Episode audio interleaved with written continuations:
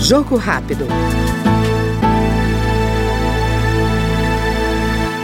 A Comissão de Defesa dos Direitos das Pessoas com Deficiência analisa as políticas de atendimento, apoio e reparação a pessoas com deficiência vítimas de acidentes de trânsito. Segundo o presidente do colegiado, o deputado Márcio Gerri, do PCdoB do Maranhão, é urgente achar alternativas que garantam mais segurança nas vias, uma vez que o Brasil é o terceiro país com mais mortes no trânsito em todo o mundo. De fato, isso aí é, demanda uma atenção muito especial a dos governos do, do, em todos os seus, os seus âmbitos. Isso demanda e pressiona muito os sistemas de saúde. Para você ter uma ideia, isso demanda muito fortemente o SUS, o Sistema Único de Saúde. Eu tenho a honra também de presidir a Frente Parlamentar pelo Fortalecimento do SUS, e esse é um dos temas que nós temos tratado é, no âmbito desta frente parlamentar.